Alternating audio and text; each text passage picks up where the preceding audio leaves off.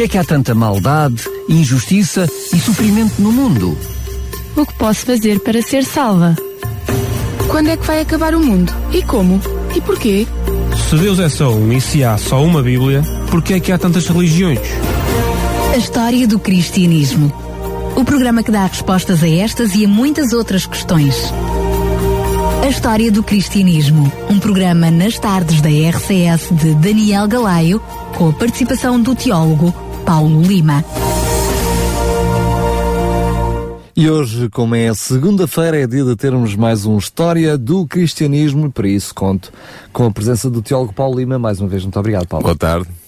Hoje vamos começar mais um capítulo, vamos ter mais um programa, mais um capítulo. Vamos falar sobre as profecias cumpridas, vamos saber o que é, que é isto mais para a frente.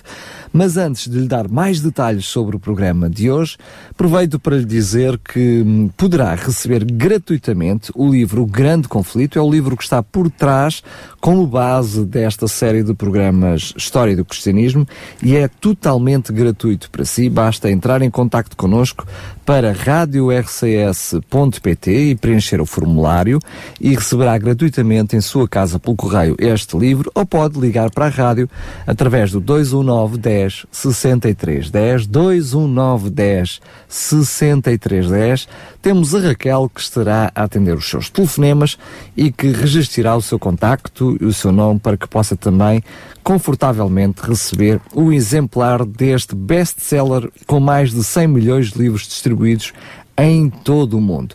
O grande conflito que conta toda a história do cristianismo, desde a destruição do Templo de Jerusalém até à segunda vinda de Jesus. E hoje vamos falar precisamente sobre o capítulo das profecias cumpridas mas Paulo Lima, se calhar é melhor fazer assim uma retrospectiva Mas, para que enquadrar re- o programa de hoje. Temos que recapitular um pouco a história do movimento milarita, porque é, disso, é da continuação dessa história que nós vamos falar hoje. Uh, William Miller foi um fazendeiro americano do século XIX, primeira metade do século XIX, que ele era batista, era da igreja batista, uh, e ele, eh, no seu estudo da Bíblia, descobriu que uma profecia importante, Daniel 8.14, que diz até 2.300 tardes e manhãs e o santuário será purificado, e extraiu daí a ideia de, com base em outros estudos e outros textos, como é evidente, de que Jesus voltaria à Terra por, volta de, entre março de 1843 e março de 1844. Uh, ele inicialmente eh, estava sozinho neste, neste movimento, foi lançando este movimento uh, com o seu esforço, com a sua dedicação, mas rapidamente se juntaram ele pastores de várias denominações, de muitas denominações americanas, uh, e o, cerca de, diz que cerca de 2 mil pastores se juntaram a ele, e durante a partir de 1833 até 1843, até março de 1843, houve um desenvolvimento gradual deste movimento nos Estados Unidos da América, este movimento milerita, também conhecido como movimento adventista,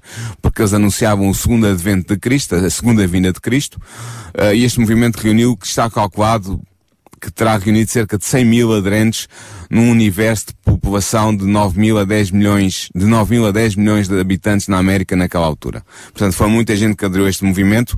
Vimos que na semana, portanto, os nossos auto- ouvintes podem eh, ir ao podcast se- se quiserem ouvir os programas que abordam este, este tema do milerismo e da, da reforma milerita e podem consultar o programa número 20, o programa número 21 e o programa número 23 eh, e poderão saber mais sobre este movimento, tal como nós temos vindo a falar dele nos nas últimas semanas. Uh, entretanto, a Miller, uh, como eu disse inicialmente, previa que Jesus viesse entre março de 1843 e março de 1844. Ora, passou o tempo inicialmente avançado por Miller para a segunda vinda de Jesus e os Milleritas ficaram envoltos em dúvida e incerteza. Mas a sua fonte de consolação foi ainda a palavra de Deus. Eles continuaram a investigar as suas Bíblias, não deixaram as suas Bíblias fechadas. Afinal, o testemunho da Bíblia a favor da sua tese parecia ser claro e conclusivo. Além disso, tinham-se verificado vários sinais profetizados que apontavam para a proximidade da vinda de Cristo. Nós já falámos de alguns desses sinais em programas anteriores. Um dos sinais que os mileritas deram grande destaque foi a chuva de meteoros das Leónidas em 1833, precisamente no ano em que Miller começa a pregar eh, intensivamente a sua mensagem. O que é esta chuva das Leónidas? Foi o, foi o, o espetáculo pirotécnico, podemos dizer assim, da natureza mais espetacular que está registado até hoje, em que houve uma queda de, de estrelas, de estrelas cadentes, extraordinária, de tal maneira que dizem os, os, relatos na altura que as pessoas à noite, quando a, a chuva de estrelas aconteceu, podiam, conseguiam ler o jornal, sem acesso à, iluminação artificial. Portanto, isso mostra uh, o, o, brilha, o, como foi brilhante esta chuva do Leónidas e realmente estava profetizado por Jesus que antes da sua volta as estrelas do céu seriam abaladas. E foi assim que interpretaram os milaritas na altura. Também as bênçãos recebidas do Senhor, quer na conversão de pecadores, quer no reavivamento da vida espiritual dos cristãos milaritas, testificavam que a mensagem de Miller provinha de Deus. Embora não pudessem explicar o seu desapontamento, os crentes estavam seguros de que tinha sido Deus que os havia conduzido até ali. O desapontamento foi porquê? Porque aquela janela de oportunidade que Mila estava a anunciar entre março de 1843 e março de 1844 passou quando março de 1844 chegou ao fim e Jesus Cristo não veio misturado com as profecias que os mileritas consideravam aplicar-se ao tempo do segundo advento, existiam umas instruções muito, muito interessantes, especialmente adaptadas ao seu presente estado de incerteza e suspense, encorajando-os de que a sua perplexidade seria em breve esclarecida. Entre essas profecias estava uma profecia de Abacuque, Abacuque, versículo, capítulo 2, versículos 1 a 4, que eu vou ler e vou comentar. Versículos, capítulo 2, 1 a 4 diz assim, Sobre a minha guarda estarei, e sobre a fortaleza me apresentarei e vigiarei, para ver o que fala comigo, e o que eu responderei quando eu for arguído. Então o Senhor me respondeu e me disse, escreve a visão e torna-a bem legível sobre tábuas, para que a possa ler o que correndo passa. Porque a visão é ainda para o tempo determinado, e até ao fim falará e não mentirá. Se tardar, espera-o, porque certamente virá, não tardará. Eis que a sua alma se incha, não é reta nele, mas o justo, pela sua fé, viverá. Portanto, esta profecia fala de um aparente atraso no cumprimento de uma visão. Os milaritas com, com, compreendiam esta visão como referente-se a certos acontecimentos que tinham acontecido, tinham ocorrido durante o tempo do seu movimento a estar uh, em, em, marcha. Uh, e, e os milaritas consideravam que esta profecia se aplicava ao tempo do fim. Depois do desapontamento, esta passagem bíblica pareceu a Miller e aos seus associados como muito significativa. Porquê? Porque dizia que a visão é ainda para o tempo determinado e até ao fim falará e não mentirá. Se tardar, espera-o porque certamente virá, não tardará. E depois diz, porque o justo pela sua fé viverá. Portanto, os melhoritas aplicaram esta profecia ao seu período de tempo específico, em que eles estavam aguardando Cristo, o tempo aparentemente tinha passado, a visão tinha -se não se tinha cumprido, mas a profecia dizia que ele certamente viria e eles interpretaram, tanto referindo-se ao Messias que haveria de vir pela segunda vez esta terra. Portanto, uh, esta passagem, depois do, do, primeiro desapontamento, foi uma passagem bíblica que pareceu a Miller e aos seus associados como muito significativa. Outra profecia que os Milleritas obtiveram consolo pela sua leitura foi a profecia de Ezequiel 12, versículo 21, versículo 25, versículo 27 e versículo 28. E eu queria também ler aos nossos ouvintes esta profecia de Ezequiel 12. O versículo 21 diz assim: e vem ainda a minha palavra do Senhor dizendo, e depois o versículo 25 diz, porque eu, Senhor, falarei, e a palavra que eu falar se cumprirá, não será mais diferida, porque em vossos dias, ao casa rebelde, falarei uma palavra, e a cumprirei, diz o Senhor Jeová. E depois o 27 diz, Filho do homem, eis que os da casa de Israel dizem, a visão que este vê é para muitos dias, e eu profetizo de tempos que estão longe. Portanto, diz-lhes, assim diz o Senhor Jeová, não será mais deferida nenhuma das minhas palavras, e a palavra que falei se cumprirá, diz o Senhor Jeová.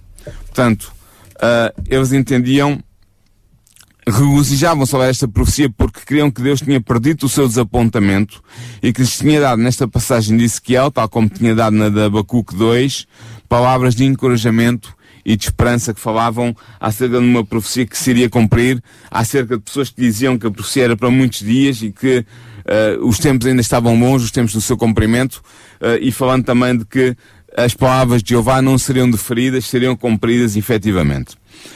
Uh, a parábola das dez virgens de Mateus 25, versículo 1 a 13, também tinha explicações a dar sobre a experiência do povo milarita. Depois de indicar aos discípulos os sinais da sua vinda e do fim do mundo, em Mateus 24, Jesus conta a parábola das bodas do capítulo 25. Ora, o capítulo 25 de Mateus abre com esta frase uh, lapidar e, e muito interessante. Então o reino dos céus será semelhante a dez virgens. Esta parábola apresenta a situação da igreja que vive nos últimos dias e diz, depois destes sinais de que eu vos falei, destes, destes sinais do tempo do fim, da minha, cansei da minha volta, então o reino do céu será semelhante a dez virgens. Eh, e eu vou ler a parábola com os nossos ouvintes. É um pouco longa, tem 13 versículos, mas eu penso que valerá a pena para depois nós falarmos um pouco sobre ela eh, e sobre o sentido que os mimoritas eh, colheram da leitura desta parábola, aplicando-a à situação, a si mesmo, é? aplicando a si mesmo, a dada a situação em que eles se encontravam. Então a parábola das dez virgens, do capítulo 25 de Mateus, diz o seguinte. Então o reino dos céus será semelhante a dez virgens, que tomando as suas lâmpadas saíram ao encontro do esposo. E cinco delas eram prudentes e cinco loucas.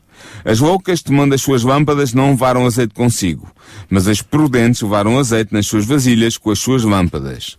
E tardando o esposo, tosquenejaram todas e adormeceram. Mas à meia-noite ouviu-se um clamor. Aí vem o esposo, saíram ao encontro. Então, todas aquelas virgens se levantaram e prepararam as, seus, as suas lâmpadas. E as loucas disseram às prudentes, dai-nos do vosso azeite, porque as nossas lâmpadas se apagam. Mas as prudentes responderam dizendo, não seja o caso que nos falta a nós e a vós, ide antes aos que o vendem e comprai-o para vós. E tendo elas ido comprado, ido comprá-lo, chegou o esposo, e as que estavam preparadas entraram com ele para as bodas e fechou-se a porta. E depois chegaram também as outras virgens dizendo, Senhor, Senhor, abre-nos. E ele respondendo disse, Em verdade vos digo que não vos conheço. Vigiai, pois, porque não sabeis o dia nem a hora em que o Filho do Homem há de vir. Portanto, esta parábola é muito interessante. Ela fala do reino dos céus porquê? Porque é uma parábola sobre a segunda vinda de Cristo. As virgens, há dois tipos de virgens. Há cinco virgens prudentes e cinco virgens loucas. As virgens prudentes interpretavam os mileritas. As virgens prudentes são os mileritas sinceros e fiéis, com uma experiência pessoal de Deus e com uma fé que não podia ser destruída pelo desapontamento e pelo atraso.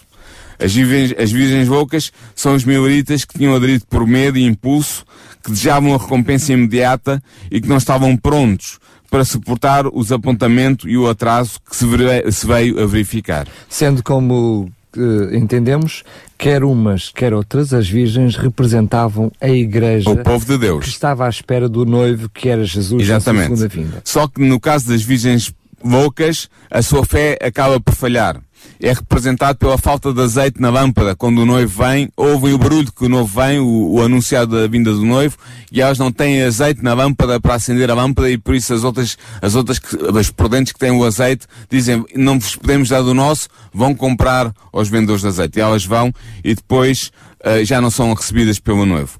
O atraso do noivo é muito interessante. Há um atraso no noivo, aqui nesta parábola. Jesus diz claramente que haveria um atraso na vinda do noivo, ou seja, na sua segunda vinda. E este atraso representa o passado do tempo em que o Senhor é esperado pelos mioritas e que conduziu ao desapontamento e à espera em que eles estavam naquele momento, naquele período do verão de 1844.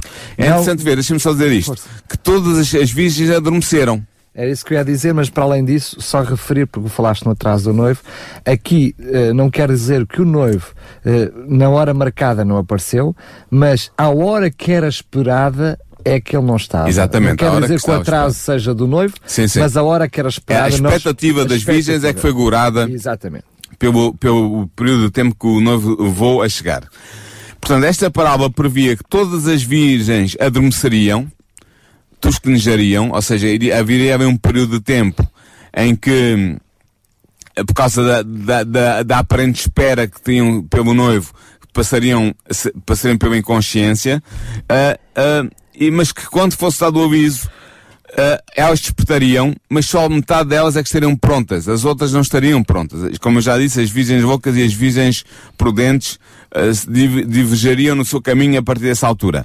E, e também diz que, na, que seria dado um aviso. O texto diz, o texto da palavra diz, à meia-noite ouviu-se um clamor, aí vem o esposo, saiu ao encontro. E vamos ver como é este promenor da parábola é importante para os mileritas e para a situação em que eles se encontravam no verão de 1844. Portanto, neste verão de 1844, alguns meses após o primeiro desapontamento, surgiu entre as fileiras mileritas um forte movimento que proclamava uh, nas palavras da parábola, aí veio o esposo. Esse movimento foi iniciado na reunião campal de Exeter, uma cidadezinha do New Hampshire, nos Estados Unidos, em agosto de 1844, por um pastor millerita que até aí era pouco conhecido. Ele chamava-se Samuel Snow. E ele era, não tinha tido muito, muito destaque ainda no movimento millerita, mas ele vai se tornar uma peça fundamental a partir deste momento do, do, do verão de 1844. Como resultado do seu estudo da Bíblia, este pastor tinha feito importantes descobertas. O que é que ele tinha descoberto? Ele tinha descoberto que o, uh, que o decreto de Artaxerxes I, que ordenava a reconstrução de Jerusalém em 457 a.C. e que era o ponto de partida cronológico dos mileritas para a profecia das 2300 tardes e manhãs de Daniel 8.14, que era a base da fé milerita, esta profecia dizia até 2300 tardes e manhãs e o santuário será purificado, e eles compreendiam que estes 2300 tardes e manhãs ou dias proféticos eram 2300 anos, que começavam a contar a partir do ano 457 a.C. e que progrediam na história e terminavam em 1844. Até Ora bem, estava tudo certo. Estava tudo correto. O, o, que eles não sabiam, o que eles não tinham percebido ainda é que este decreto que foi dado por Artaxerxes I em 457 a.C., que era o ponto do início da profecia, esse decreto não tinha sido dado no início do ano, como eles acreditavam, mas tinha entrado em vigor apenas no outono de 457 a.C. E, portanto, contando os 2.300 anos a partir do outono de 457 a.C., eles terminariam não em março de 1844, mas no outono de 1844. Portanto, é à volta de eh, novembro, uh, outubro, novembro desse ano. O que quer dizer que só foi adiar o desapontamento. Não é? Já vamos ver, mas o que é interessante ver é que eles ainda não tinham, realmente, segundo a profecia bíblica e segundo a cronologia da profecia bíblica, o tempo da vinda de Cristo ainda não se tinha cumprido. O período de tempo que Cristo era esperado ainda não se tinha realmente cumprido. Ainda não tinha chegado ao fim. Outro, outro aspecto também foi importante para o novo ímpeto dado por Samuel Snow ao movimento maurita foi a compreensão do significado profético das festas típicas do judaísmo. Foi dada nova atenção ao modo como as festas típicas de Israel se relacionavam com o primeiro advento de Cristo. Por exemplo, a Páscoa.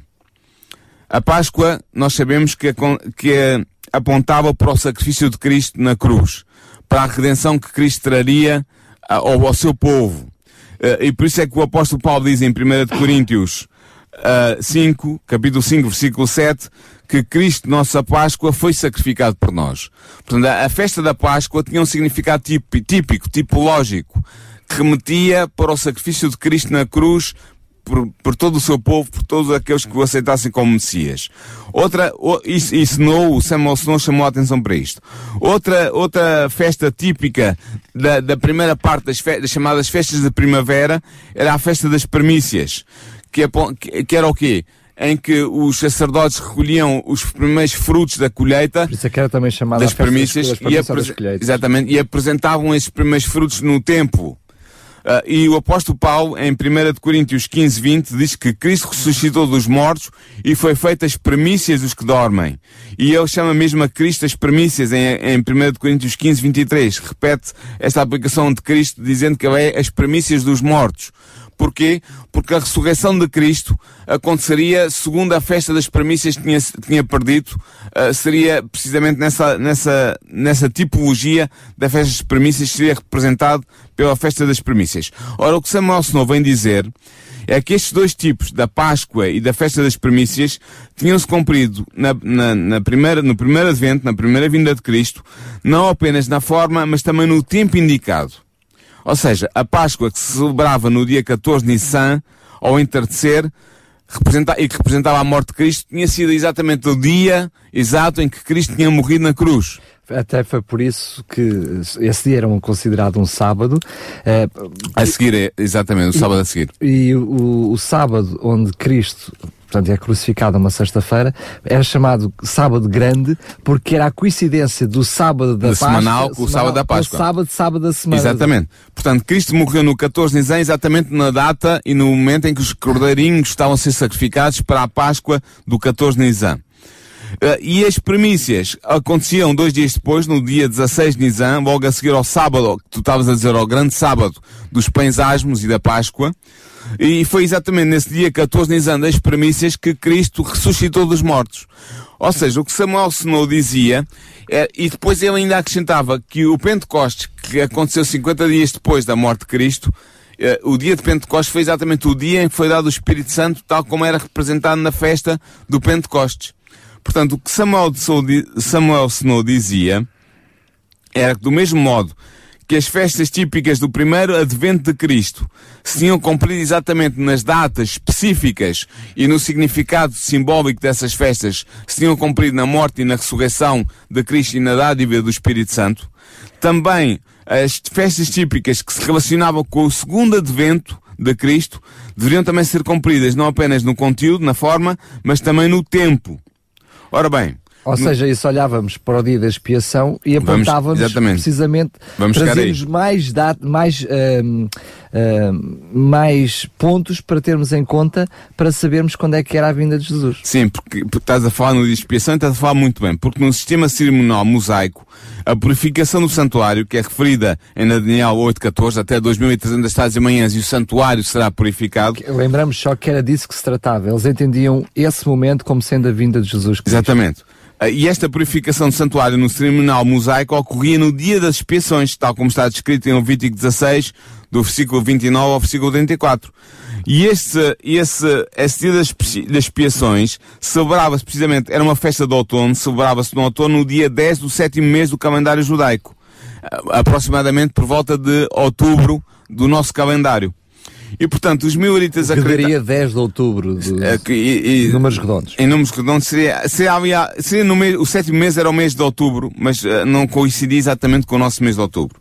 O que é que acontecia? Neste rito de expiação do santuário, havia uma remoção do pecado, este dia de expiação era também um dia de juízo e era um dia de purificação do santuário, uh, em que eram removidos a culpa do povo que tinha sido acumulada durante todo o, o, o ano e que o sacerdote espiava todo o santuário, todo o santuário era purificado e a culpa era posta sobre o bode que era oferecido a Azazel. Só referir que nós no programas mais à frente vamos precisamente explicar como é que era este ritual do, do santuário Exatamente. para que nós hoje possamos compreender, porque ele estava eh, diretamente ligado, era o tipo do antitipo da segunda vinda de Jesus, aliás, de todo, de todo este... O que os mioritas acreditavam é que este ritual do santuário apontava exatamente para a segunda vinda de Jesus. E, portanto, os militares acreditavam que a profecia de Daniel 8.14 deveria realizar-se exatamente no dia 10 do sétimo mês judaico. E era nesse dia que Jesus deveria voltar à Terra. Ora, segundo o calendário caraíta, os caraítas é uma, era uma, uma seita judaica que significava, uh, seguia muito à letra a Bíblia, não eram como, mais, como os chamados judeus farisaicos, que seguiam as doutrinas e as tradições dos fariseus, eles, eles tinham posto isso de parte e seguiam, interpretavam a Bíblia, eram os protestantes do, do judaísmo, digamos assim. E eram aqueles que tinham a, o, melhor, o melhor calendário mais próximo da Bíblia. E segundo o calendário caraíta, em 1844, o dia 10 do sétimo mês, o dia das expiações, calhava no dia 22 de outubro do nosso calendário. E isto estava em harmonia com a prova apresentada anteriormente que mostrava que o decreto de Artaxerxes I, que eu já falei em 457 a.C., que dá o início ao período dos 2300 estados e manhãs, entrava em vigor apenas no outono. Portanto, tal como a, o, o dia das expiações era apenas no dia 22 de outubro, no outono, também o decreto de Artaxerxes I também entrava em vigor no outono e, portanto, os 2.300 estados e manhãs teriam que terminar também no outono, no outono de 1844. E mais uma vez, uh, em questão de datas, estava tudo correto. Estava tudo certo. Estava. Alguma coisa então teria que acontecer, vamos ver isso Mas já vamos ver isso mais à frente. Ora bem, na parábola de Mateus 25, que eu comecei por ler ainda há pouco, vimos que o tempo da demora e do adormecimento das virgens, que representavam o povo de Deus, é seguido pela alerta sobre a vinda do noivo. E foi precisamente isto que aconteceu. O clamor da meia-noite, o grito, aí vem o noivo, foi anunciado por milhares de mileritas por toda a América do Norte. Como um marmoto, o movimento começado em Exeter, New Hampshire, nos Estados Unidos, varreu a terra da americana. Ele foi de cidade em cidade, de vila em vila, até às partes mais remotas do país, até que o povo de Deus ficou plenamente desperto. Os crentes viram as suas dúvidas e perplexidades removidas, e a esperança e a coragem renasceram no seu coração. E é interessante ver que este movimento foi um movimento poderosíssimo, espiritualmente falando. Foi inteiramente livre de extremos, de extremismos, de fanatismos. Foi um regresso a Deus de todo o coração. Teve todas as marcas que têm caracterizado os movimentos divinos de todas as épocas que nós temos vindo a estudar desde o início desta série de programas, com os reformadores, com os vários movimentos reformistas. Todos estes movimentos tinham as marcas claras de uma, da ação do Espírito Santo conduzindo os seus líderes e foi o que aconteceu também neste movimento. Houve muito exame de coração, houve o abandono das coisas do mundo, houve a oração perseverante, houve uma total consagração a Deus. E aqui Ellen White, neste capítulo, é, ela é a autora do livro O Grande Conflito, nós temos estado a seguir com base estes programas, Evan White, e ela dá o seu testemunho, porque ela foi testemunha deste movimento. E ela escreveu, perdão, ela escreveu sobre este movimento o seguinte, de todos os grandes movimentos religiosos desde os dias dos apóstolos, nenhum foi mais livre da imperfeição humana e dos ardis de Satanás do que o movimento do outono de 1844.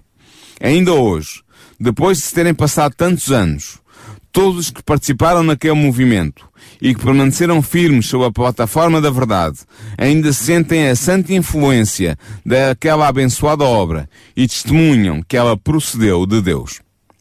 Portanto, é, este é, é o testemunho de uma testemunha uh, ocular que participou, ah, melhor que isso, mais do que testemunha, de alguém que participou nesse movimento. Ela tinha na altura 17 anos de idade, quando este movimento teve lugar, portanto era muito jovem, estava no início da sua vida do seu ministério, e ela deu este testemunho de que o movimento era de Deus, não havia dúvida. No entanto, como tu já disseste há pouco, os mileritas estavam destinados a serem de novo desapontados. O dia 22 de outubro de 1854 passou e o seu Salvador não regressou à Terra. E se até aqui tinha havido tristeza, agora a tristeza era bem maior. Não? É? Sim. Um grande número dos que tinham professado crer na proximidade da segunda vinda do Senhor renunciou à sua fé. Alguns que se tinham sentido muito confiantes na mensagem milerita ficaram tão felizes no seu orgulho que queriam apenas esconder-se do mundo. E aqueles que tinham baseado a sua fé na opinião de outros e não no estudo da palavra de Deus estavam agora prontos para mudarem de ideias e abandonarem o movimento. Os crentes sinceros e empenhados tinham desistido de tudo por Cristo e tinham sentido a presença dele na sua vida como nunca antes. Com um intenso desejo, eles tinham orado, vem Senhor Jesus e vem rapidamente, mas Jesus não voltou. No entanto, o desapontamento dos mileritas não tinha sido tão grande como aquele experimentado pelos discípulos a quando o primeiro advento de Cristo. Nós já falámos aqui num programa anterior, mas eu queria recapitular e queria, queria enfatizar este aspecto. No domingo de Ramos, que estamos, eh, a Igreja Católica celebrou agora neste domingo passado, o domingo de Ramos, eh, em que Jesus entra em que Jerusalém. É o do domingo de Páscoa, só Exatamente, é o, é o domingo anterior ao domingo de Páscoa. Em que Jesus entra em Jerusalém aclamado pelos seus discípulos e pela população de Jerusalém como o Messias que vinha, o filho de Davi, que ia entrar, e ao fazer isso cumpre uma das profecias messiânicas, claramente. uh, este domingo Ramos tinha posto os, os, os, os discípulos de Jesus com as esperanças lá no topo de que ele iria assumir o trono, o trono de Davi e iria tomar conta. no rei, não é? Aclamaram no rei. Entrou, ele de, entrou dentro da cidade como rei, como rei em cima Exatamente. E portanto os discípulos de Cristo estavam com as esperanças no topo e esperavam que tudo melhor ia acontecer. E no, no entanto, o que é que acontece na sexta-feira seguinte, passado cinco ou seis, cinco dias? Jesus é crucificado. Jesus é crucificado e é morto. As suas esperanças, as esperanças dos discípulos morreram quando Cristo morreu. Acabaram. Mas ainda havia outras profecias a cumprirem-se e é a morte de Jesus, nós sabemos hoje, cumpriu muitas profecias, cumpriu o Salmo 22, cumpriu Isaías 53. Portanto, houve profecias que se cumpriram, mas os, os, os discípulos não compreenderam assim. E as suas esperanças perderam-se. Mas se os discípulos tivessem antecipado o desapontamento, se tivessem percebido que iriam ser desapontados porque as profecias indicavam que iria ser assim, eles não tinham cumprido a profecia do domingo de Ramos. Aquela entrada triunfal de Jesus que cumpriu uma profecia de Zacarias. Zacarias 9.9. Nunca teria acontecido. Porque eles nunca teriam sido levados a, a, a aclamar Jesus como rei e a proclamar Jesus como rei. Portanto, até para o desapontamento estava, estava implícito nas profecias que declaravam que Jesus era o Messias na sua primeira vinda. Estás a falar, portanto, do primeiro desapontamento, chamemos-lhe assim. Sim, do, o primeiro de todos os desapontamentos cristãos foi esse. Sendo que, curiosamente, também o desapontamento de Miller também tinha uma profecia. Exatamente. Do mesmo modo que os chibos foram, uh, foram decepcionados profundamente, Miller e os seus associados cumpriram a profecia sobre os dois primeiros anos do Apocalipse 14. Nós já falamos aqui desta profecia e proclamaram uma mensagem que Deus previra que devia ser proclamada exatamente como foi. Tivessem eles também compreendido as profecias que apontavam para o seu desapontamento, e havia profecias que apontavam para o desapontamento millerita, e que previam que outra mensagem deveria ser proclamada a todas as nações antes que Jesus voltasse, nunca teria havido movimento millerita. Ou seja, se Deus tivesse poupado os meuritas ao desapontamento, nunca teria havido movimento meurita e nunca se tinham cumprido as profecias de Apocalipse 14, que estavam, nomeadamente, sobre o terceiro anjo que viria, porque falámos nos programas anteriores que os meuritas cumpriram as profecias de Apocalipse 14 do primeiro anjo de Apocalipse 14 e do segundo anjo de Apocalipse 14. E faltava um terceiro anjo. Eles não viram que faltava um terceiro anjo, mas faltava. E também não viram que havia uma profecia muito interessante em Apocalipse 10, em Apocalipse 10, que fala de um livrinho amargo e que prevenia, uh, prefigurava o desapontamento milerita e apontava para a necessidade de um movimento que continuasse esse movimento milerita. E eu quero ler aos nossos ouvintes e interpretar rapidamente essa profecia de Apocalipse 10, versículos 8 a 11. Diz assim, e a voz que eu do céu tinha ouvido tornou a falar comigo e disse, vai e toma o livrinho aberto da mão do anjo que está em pé sobre o mar e sobre a terra. Este livrinho os, os posteriormente vieram interpretar como sendo o livro de Daniel que era aberto e compreendido por eles, tal como tinha sido compreendido e aberto por muitos expositores da profecia na Europa. Nós falamos do movimento europeu também do segundo advento, que começa por volta de 1825 e que era baseado também na compreensão do, do, do, livro de Daniel, que estava finalmente a ser aberto, um livro que a própria profecia de Daniel dizia que devia estar selado até, até ao, fim tempo dos, do fim. até ao tempo do fim. Eu ia dizer precisamente Portanto, isso. Exatamente. E depois ele continua, João continua a dizer, e foi ao anjo dizendo-lhe, dá-me o livrinho. E ele disse-me, toma-o e come-o, e ele fará amargo o teu ventre, mas na tua boca será doce como o mel. Notem-me esta, esta, esta, esta passagem. O livrinho deveria ser assimilado, deveria ser comido, assimilado intelectualmente. Na boca seria doce como o mel, ou seja, na primeira compreensão das profecias e do que elas apontavam para o que Cristo seria motivo Agradável. de alegria, seria agradável, seria motivo de alegria, mas no ventre, ou seja, uma vez in- ingerido e digerido, seria amargo, portanto trazeria uma experiência negativa, uma experiência dolorosa, uma experiência difícil. E ele continua, João, e tomei o livrinho da mão do anjo e comi-o, e na minha boca era doce como mel, e havendo comido o meu ventre ficou amargo. Como o anjo tinha dito, foi o que aconteceu é, aqui a João, que representa o movimento mileritas, era assim que os mileritas o viam. E depois o anjo disse a João o seguinte, e ele disse-me, importa que profetizes outra vez a muitos povos e nações e línguas e reis. Ou seja, este, este movimento que, baseado no livro de Daniel, que iria uh, basear-se nas suas profecias, que na interpretação dessas profecias seria um movimento que levaria a uma experiência doce como o mel, na boca, mas que depois haveria um desapontamento e um amargor no, no ventre, depois de, de, de ingerir e de, de deglutir esse livro de Daniel, a compreensão dessas profecias, Uh, depois desse desapontamento, haveria um movimento em que importava profetizar a muitos povos e nações em línguas e, e reis. Portanto, as mensagens do primeiro e segundo anjo do Apocalipse que foram dadas no tempo exato e realizaram a obra que Deus queria que fosse realizada, eh, implicavam que haveria ainda um terceiro anjo que viria depois do primeiro e do segundo. E os meuritas não viram isto. E esta mensagem do Apocalipse 10, que fala do livrinho de Daniel comido, que seria doce na boca e amargo no ventre, os meuritas também não compreenderam que haveria um desapontamento e que haveria um movimento que se seguiria, portanto, o movimento do terceiro anjo, que iria ainda proclamar a mensagem de Deus a todos os povos, nações, línguas e, e, e, e tronos, ou reis. Portanto, tal como se faltava cumprir a mensagem do terceiro ano, e faltava ainda surgir um o terceiro anjo, perdão, faltava ainda surgir um movimento que levaria a mensagem a todos os povos, tal como estava profetizado em Apocalipse 10. E agora o que é que acontecia? Depois deste grande desapontamento de- de 22 de outubro, o mundo observava para ver se, dado que o tempo tinha passado e Cristo não voltara, os mileritas iriam desistir das suas crenças e do seu sistema de interpretação profética. Mas embora muitos tenham abandonado as suas crenças, muitos mileritas ficaram firmes.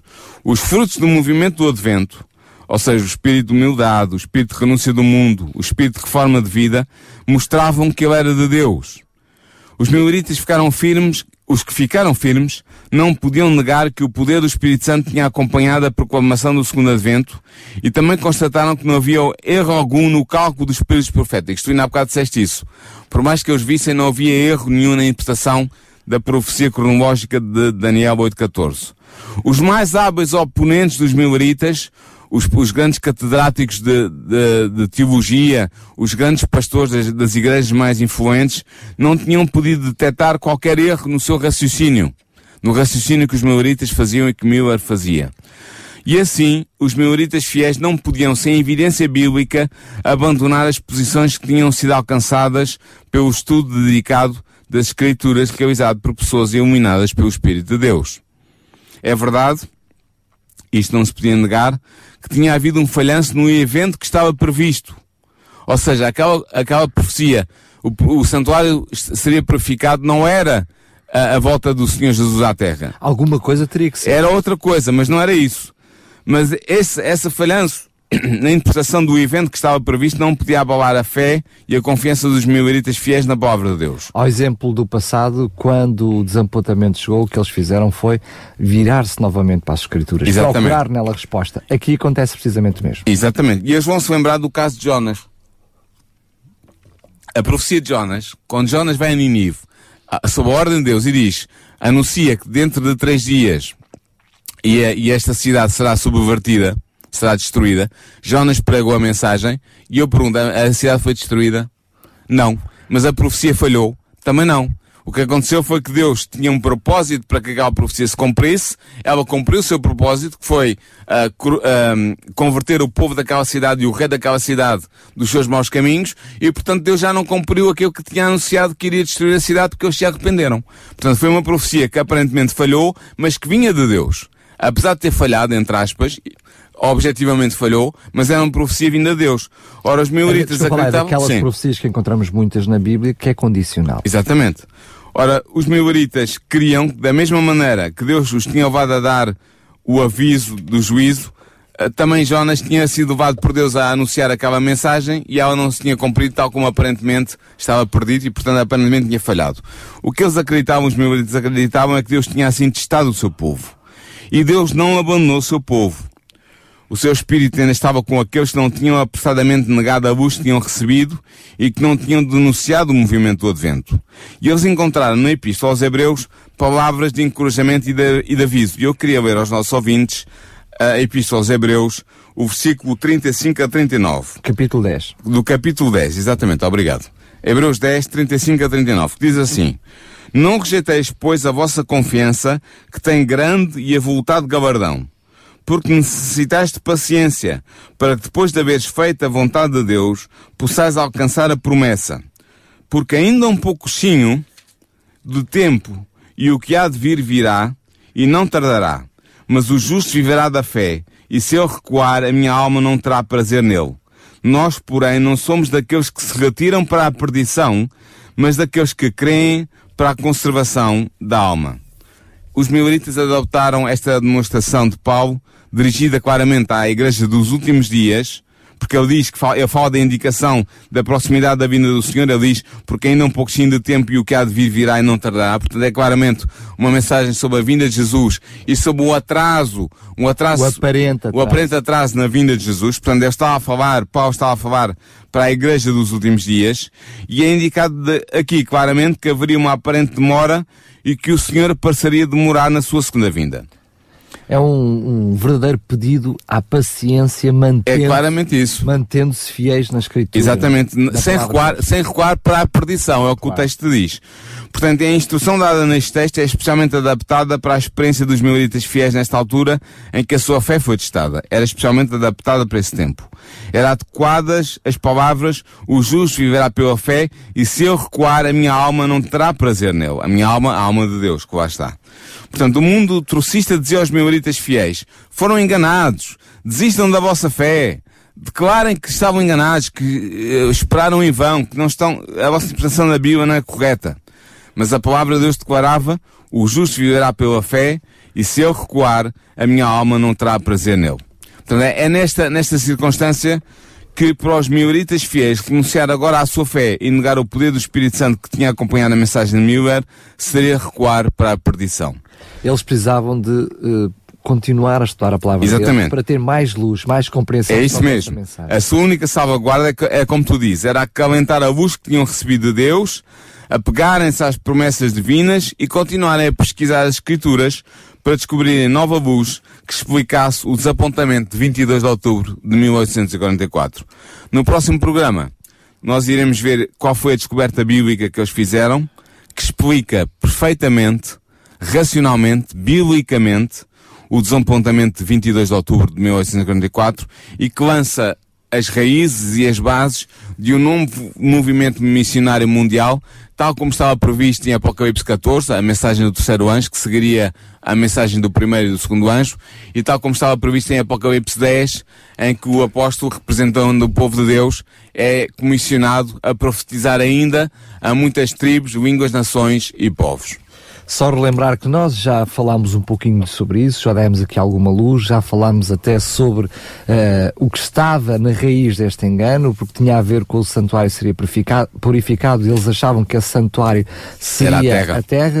E não é? E relembro isso, relembro um, isso que podem fazer, ou, ou, escutar os programas anteriores que estão em podcast. O programa 20, 21 e 23. Tu estás a dar números de programa, mas os nossos não números. não têm números. Ah, ok. Mas, portanto, serão os programas antecedentes a estes, os Sim. três programas antecedentes a este. Os quatro, quatro. Uh, portanto, com este também, Sim. para poderem compreender tudo, todo este desapontamento do movimento milerita, mas para isso também vamos precisar de compreender, ter uma, uma luz maior do que, que era o funcionamento do, do santuário, santuário, como é que ele funcionava, o que é que ele representava, para depois percebermos o que é que aconteceu efetivamente a 22 de outubro Exatamente. de 1944. E vamos perceber também quais são as bases que aí são lançadas para um novo movimento que vai, vai tomar raiz no movimento maurita, que vai ser a sua continuação, mas não o mesmo movimento, um outro movimento, mas partindo desse movimento maurita, e que vai evangelizar o, o mundo e que está neste momento a evangelizar o planeta Terra com a mensagem dos três anjos.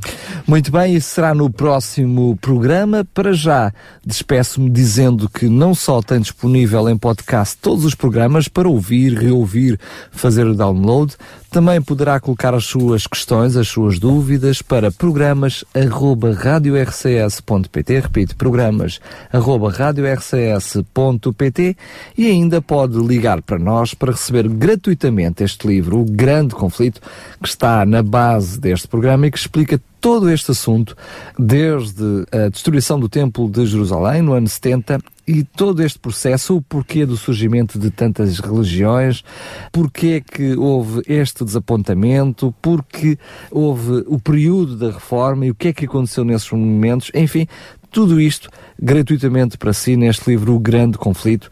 Temos para lhe oferecer, entre em contato connosco para o 219 10 63 10. 219 10 63 10. Quanto a nós aqui no estúdio, despedimos-nos. Obrigado, Paulo, mais uma vez. Até à próxima, até para a semana. E quanto a sair desse lado, continuo com mais um grande programa e grandes músicas aqui na sua rádio. Por que é que há tanta maldade, injustiça e sofrimento no mundo? O que posso fazer para ser salva? Quando é que vai acabar o mundo? E como? E porquê? Se Deus é só um e se há só uma Bíblia, por que é que há tantas religiões? A história do cristianismo. O programa que dá respostas a estas e a muitas outras questões. A história do cristianismo. Um programa nas tardes da RCS de Daniel Galaio, com a participação do teólogo Paulo Lima.